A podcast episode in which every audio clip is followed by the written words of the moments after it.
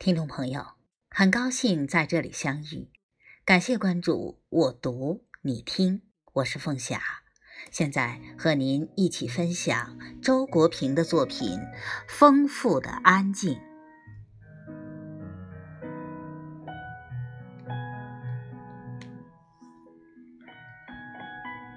世界越来越喧闹，而我的日子越来越安静了。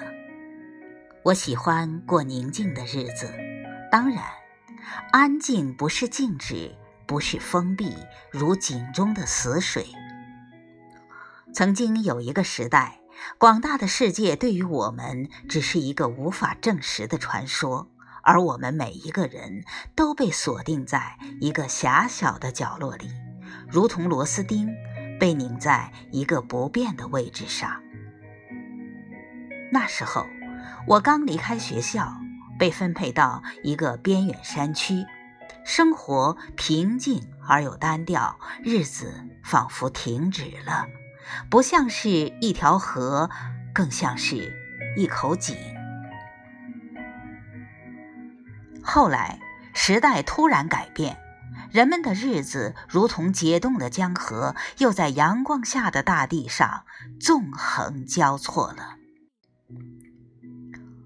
我也像是一条积压了太多能量的河，生命的浪潮在我的河床里奔腾起伏，把我的成年岁月变成了一道动荡不宁的急流。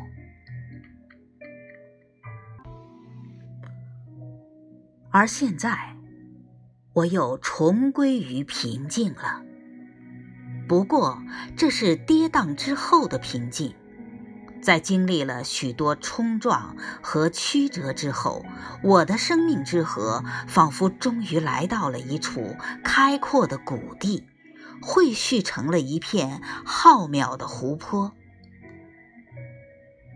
我曾经流连于阿尔卑斯山路的湖畔，看雪山、白云和森林的倒影伸展在蔚蓝的神秘之中。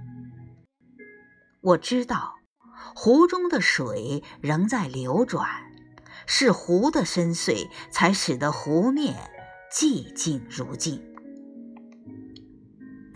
我的日子真的很安静，每天我在家里读书和写作，外面各种热闹的圈子和聚会都和我无关。我和妻子、女儿一起品尝着普通的人间亲情，我对这样的日子很满意，因为我的心境也是安静的。也许每一个人在生命中的某个阶段是需要某种热闹的，那时候保障的生命力需要向外奔突。去为自己寻找一条河道，确定一个流向。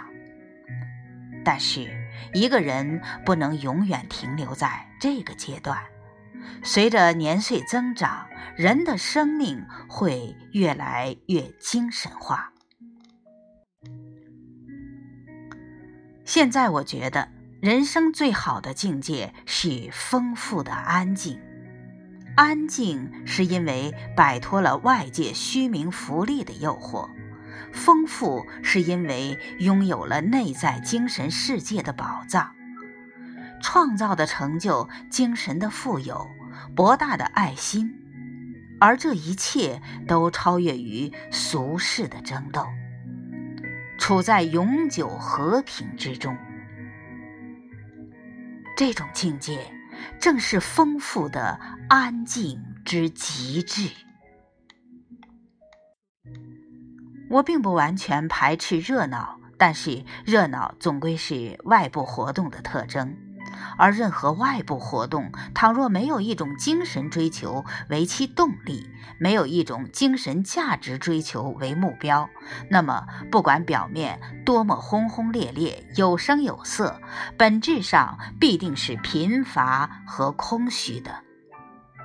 我对一切太喧嚣的事业和一切太张扬的感情都心存怀疑，他们。